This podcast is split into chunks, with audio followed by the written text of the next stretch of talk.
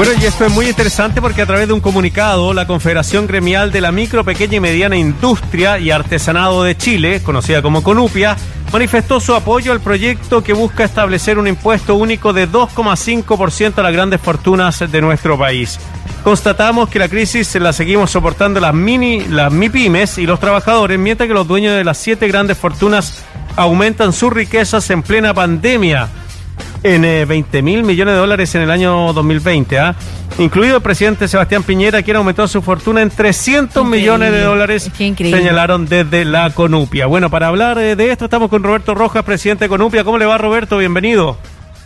Hola, ¿cómo están ustedes? Muchas gracias por la invitación. Igualmente, Roberto, muchas gracias por eh, contestar el, llamado y también aquí el enlace televisivo, porque estamos en Santiago TV 50.1 y nos ven en todo Chile a través de Sapin TV, la señal 124.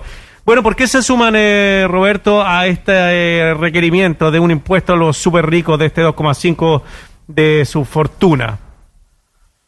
Bueno, eh, hay múltiples razones para hacerlo, entre ellas algunas de carácter material, como la que ustedes mismos han reseñado ahí en, su, en la nota, eh, hay otras de carácter ético también.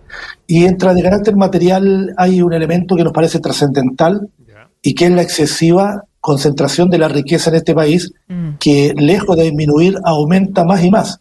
Y también de carácter ético, nos parece que justamente esto no es ético, que en medio de una pandemia que ha causado tanto estrago al país, eh, no solamente en el ámbito sanitario, que es lo fundamental, sino también en el ámbito económico, donde hay millones de hogares chilenos que están en la extrema pobreza y millones de pymes también que están arrinconadas contra la pared, debiendo cerrar sus puertas día a día, se siga planteando entonces eh, que en este país existan ganancias mm. solo de siete familias que van más allá inclusive de las ayudas que el gobierno no ha logrado poner al conjunto de la población. Sí. Entonces, eh, esas son las razones principales. Sí, nosotros hemos conversado acá con economistas que, han definido la, la, ayuda del gobierno a las personas de tacaña y mezquina, así, claramente, como una cosa es cuidar las arcas del país y otra cosa es esta visión tacaña y mezquina, y han sido más de uno que nos han señalado aquello respecto de las ayudas que van eh, dirigidas a las personas.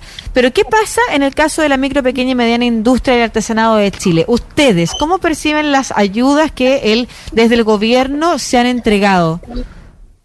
Mire, nosotros no creemos en epítetos como tacaña y mezquina, aunque esto parece ser adecuado. Nosotros creemos que aquí hay razones de fondo, de carácter ideológico, que se relacionan con eh, la conducción económica de este gobierno, eh, que hace que las cosas estén así. Nosotros, indudablemente, que desde, las pymes estamos en una situación muy conflictuada. Eh, hemos perdido alrededor de 100 mil pequeñas unidades productivas entre comercio y unidades productivas y servicios, lo que nos hace hablar con cierta certeza de lo que está sucediendo. Nosotros creemos acá que no se puede seguir, y aquí entra lo ideológico, seguir con estas ayudas hiperfocalizadas que al final de cuentas aparentemente le llegan a mucha gente y finalmente es a muy poca la que le llega. ¿ya? Eh, son recursos de carácter periodístico, comunicacional, los que se utilizan con mucha fuerza. Por ejemplo, cuando se dice las ayudas del IFE van a llegar al 80% de la gente, pero no se dice claramente que a un 80% de aquel sector más vulnerable del país, que no es el 80% de la población. Por lo tanto, la hiperfocalización sigue presente, en los recursos se dice que se van a entregar, hay excesiva letra chica, eh, eh, barreras de entrada, y en esto también las pymes, barreras de entrada para obtener algunos recursos de ayuda, inclusive algunos créditos, eh, que hacen que esta focalización le hagan más daño al país y a los que la necesitan. Sí, específicamente sobre eso, Roberto, que me gustaría que usted especificara más, porque hemos hablado harto de la situación de las personas, pero poco de la situación de las pymes y, los accesos a los beneficios para la pequeña y mediana industria. ¿Cómo, ¿Cómo ha sido ese proceso para ustedes? ¿Es engorroso? ¿Es burocrático? ¿No ha sido fácil? Al contrario, hemos recibido, pero el monto es bajo. ¿Cuál es la percepción que tienen ustedes respecto de la ayuda, de cómo llega? A ver, nosotros partimos de dos supuestos que nos parece que ya no son supuestos, está aprobado. Las políticas de gobierno con respecto a las pymes van en dos direcciones. Primero, el sobreendeudamiento a través de créditos que son inalcanzables y los pocos que le alcanzan están metidos porque ahora están tratando de pagar y no pueden pagar. Y por otro lado, eh, algunas garantías, entre comillas, de carácter tributario que son postergaciones. Y esta dice relación fundamentalmente con postergar IVAs, ya, o PPM, en fin, eh, cosas que hoy día no puede hacerse porque una pyme que no ha facturado en ocho meses, ¿qué va a postergar? Por lo tanto, eh, esto es para eh, es la tele, como se dice vulgarmente, pero no va al fondo del asunto. Mire, los créditos fundamentalmente, que son los FOGAPE, que es el fondo de garantía, para la pequeña empresa se han ampliado a la gran empresa, con ventas hasta de un millón de UEFs anuales. Esto significan ventas de 30 mil millones diarios. Perdón, de 30 millones diarios. ¿Qué, pyme vende eso? Por lo tanto, se ha desvirtuado también esto y eh, las encuestas que hemos hecho nosotros y nuestros estudios dicen que eh, en este año este nuevo FOGAPE, que le llaman el FOGAPE Reactiva, eh, es un FOGAPE que ha otorgado menos créditos en el mismo lapso de tiempo que el primer FOGAPE. Y es natural porque nos levantaron la tasa de un 3% a, uno, a casi un 8%. Por lo tanto, aquí hay un interés claro, eh, más que en ayudar a las pymes, en maximizar las ganancias de la banca.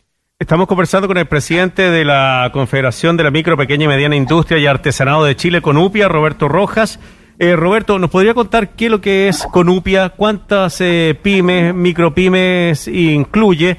Y también eh, después me gustaría pasar al tema de la banca que usted acaba de tocar, pero para que las personas conozcan lo que es Conupia y cuánta gente representa. Mire, Conupia es una organización eh, con 50 años de antigüedad, es la Confederación Nacional de la Pequeña Industria y Artesanado de Chile, eh, agrupa servicios, transporte, eh, somos alrededor de 60.000 socios, con presencia de Arica, Magallanes, y distribuyen alrededor de 100 asociaciones gremiales, y cuatro federaciones, entre regionales y federaciones nacionales. Todo eso agrupa la Conupia. Pero quiere decirle una cosa, además la Conupia está en una organización superior que es un consejo, que es la Convergencia Nacional de Gremios Pymes. Y esto agrupa a más del 60% de las pymes organizadas del país, porque ahí están también las cooperativas de Chile, está la agricultura familiar, están los exportadores, ¿no? Eh, que es una asociación que encabeza el empresario Roberto Fantuzzi, está el transporte menor, están los prestadores de servicios y de ventas eh, de insumos de la salud, en fin, es una organización muy grande, por lo tanto hoy día las pymes nos hemos organizado en esta gran concéntrica que es la Convergencia Nacional de las Pymes para poder enfrentar de alguna manera las necesidades y parar y parar esta muerte, ¿no es cierto?, esta agonía que día a día se aumenta en las pymes. Claro, yo le preguntaba el tema de la banca, Lucía, porque lo que hemos escuchado acá en la radio USACH y también en Santiago TV son denuncias de que finalmente la banca es la que decide a quién le da el crédito. Claro. A quién le da y el préstamo. Lo habitualmente para las, para las grandes empresas. Exactamente, que las pequeñas y medianas empresas y las más chiquititas eh, tienen casi imposibilidad de acceder a la, a la banca. Mire, eh, lo que dicen ustedes es plenamente razonable y es cierto. Yo le quiero dar un solo dato de los recursos disponibles para, para en Fogape, de, para crédito, más de un 50% se le otorgó a la gran empresa, siendo que la gran empresa solo es el 1,5% de la empresa de este país. Y el otro 87,5 o 88,5 eh, se debió repartir el otro 50%. Los promedios, la pequeña y mediana empresa el promedio de préstamo fue de 17 millones y a la gran empresa el promedio de crédito fue de mil millones de pesos. Mm. Imagínense ustedes la, brecha sideral que existe. Por lo tanto, algo que es para las pymes, porque los fondos de garantía son para las pymes, ha sido aprovechado naturalmente eh, por la gran empresa que, entre otras cosas, fideliza, ¿no es cierto?, el crédito para la banca. Inclusive algunas empresas que son relacionadas. Sí, estaba pensando en todas estas propuestas que se han puesto sobre la mesa para efectivamente disminuir esas brechas, algunas de más largo aliento, otras de, de emergencia, estoy hablando de la renta básica universal, estoy hablando de una reforma tributaria importante, eh, más progresiva, y vamos a volver entonces al tema del impuesto a los super ricos, mm. que, que es una que es una propuesta que aquí ha sido totalmente anulada, como desde el mundo de la, de la banca y el sistema financiero ni debatida, o sea, no puesta sobre la mesa. Y resulta que la semana pasada sorprende el Fondo Monetario Internacional haciendo esa recomendación a los países, que se, que se haga o que se, que se avance en un impuesto a, los, a las rentas más altas para ayudar a paliar las materias de la pandemia. Entonces, recuerdo la respuesta que, se ha dado a esta y otras propuestas de parte de la CPC, por ejemplo, y quería saber el vínculo que tiene la Conupia, por ejemplo, con estos otros actores. Juan Sutil hemos visto cómo ha rechazado esta y otras propuestas de inmediatamente, porque el debate no se da en la mesa técnica, sino que se da a través de los medios y le van a preguntar y dice no y, se acaba el debate prácticamente. En el caso de ustedes al revés, se han levantado como voz para avanzar precisamente en un expuesto de estas características dada la crisis que hoy se vive en Chile y dado que nuestros súper ricos han aumentado su riqueza, incluyendo el presidente de la República. ¿Cuál es el vínculo que tienen ustedes con estas otras organizaciones y de qué manera pueden llegar y presionar eh, para que este debate se dé? A ver, nosotros tratamos de presionar eh, en lo público eh, con la declaración, por ejemplo, que hemos entregado y que es un apoyo a aquellos parlamentarios que están levantando, ¿no es cierto?, eh, la legislar sobre esta materia. A nosotros nos parece que es importante, porque si el Estado, a través de su gobierno, no es capaz de entregar la ayuda necesaria para paliar la pandemia, porque dice que no tiene los medios, nosotros decimos que sí lo hay, ¿no? Porque si solamente vamos al Fondo de Estabilización Económica Social, ahí hay una gran cantidad de plata, no se quieren endeudar, ya, entonces por lo menos que graben a aquel sector que tiene utilidades desmesuradas, como lo ha demostrado el índice Forbes, ¿no es cierto?, mm. eh, donde siete familias chilenas eh, han tenido utilidades, ganancias, que eh, sobrepasan con, por, por lejos las ayudas que el gobierno ha entregado. Es más, casi igualan lo que la gente ha hecho por sí misma a, a, través del retiro eh, de su 10% en las dos versiones AFP. Eh, nosotros no tenemos una vinculación porque acá se ha instalado hace mucho tiempo una lógica que el interlocutor válido, fuerte y que tiene posibilidades de alterar o de afectar la discusión es el gran empresariado. Nosotros no tenemos, es más, el gran empresariado se arroga muchas veces nuestra representación cuestión que a nosotros nos parece ilógico porque nosotros tenemos nuestras propias organizaciones, mm. nuestras propias directivas de pequeños empresarios que eh, son voceros de sus propias inquietudes. Por lo tanto, ahí hay un problema eh, que también tiene que ver con lo comunicacional, porque invisibilizan nuestras peticiones y nuestro, ¿no es cierto?, y nuestras justas y legítimas demandas. Ese es un punto. El otro punto es decir que por qué nosotros queremos intervenir en esta discusión, porque los grandes ricos de este país no van a regalar nada. ¿No? Eh, estos ricos de, Chile no tienen nada que ver con los Estados Unidos, por ejemplo. Miren, un ejemplo, Jeff Bezos, que es el dueño de Amazon y el número uno en el ranking Forbes, eh, voluntariamente le, le, dice al presidente de Estados Unidos que se debieran aumentar los impuestos en siete puntos. Aquí yo jamás he escuchado a un gran empresario mm. que hable de aumentar los impuestos eh, siendo que acá los impuestos son sumamente regresivos. No nos olvidemos que más del 50% de la recaudación de este país la entregamos todos nosotros, desde la señora que compra el kilo de pan hasta el que tiene más plata, porque el 19% del IVA lo financiamos todos. Estamos conversando con el presidente Conupia, Roberto Rojas, eh, sobre, bueno, varias ideas que tienen. Eh, Roberto, me gustaría llevar los dos temas que han salido esta última semana. Uno tiene que ver eh, con el sueldo mínimo de 500 mil pesos y si la pequeña y mediana empresa está en, eh, en esa línea también de tener un sueldo mínimo de 500 mil pesos. Y lo otro, Lucía, el tema de la participación de trabajadores en directorios de las compañías que ustedes tienen. ¿Cómo están viendo estas dos discusiones? A ver, para la, más sencilla, generalmente las pequeñas, las pequeñas empresas, las pequeñas unidades productivas, eh, no tienen, no son sociedades anónimas. Generalmente eh, son sociedades eh, tal vez. familiares, en fin, y tienen otra figura legal. Por lo tanto, aquí no hay directorio y aparte que son muy pequeñas y generalmente tampoco generan utilidades, porque es la misma familia o son los mismos dueños los que a través de, de, su sueldo hacen los retiros. Mm. Por lo tanto, no hay grandes utilidades como para distribuir. Ese es un problema eh, primero, ¿no? Eh, al contrario de las grandes empresas que sí tienen directorio, donde parece muy legítimo que haya representación de aquellos que generan de alguna manera también la riqueza. Eh, desde el punto de vista de los sueldos, y justamente la Central Unitaria de Trabajadores está planteando un sueldo base de 500 mil pesos. Yo quiero decir que también aquí se ha instalado un mito, una mentira, de que son las pymes las que pagan menos. Mm. La verdad es que esto eh, no es tan así. Aquí los que menos pagan en este país son las grandes empresas del retail. Allí es donde usted ve eh, salario o sueldos base por menos, inclusive de lo legal, y les complementan eh, con bonos por, eh, por ventas, en fin.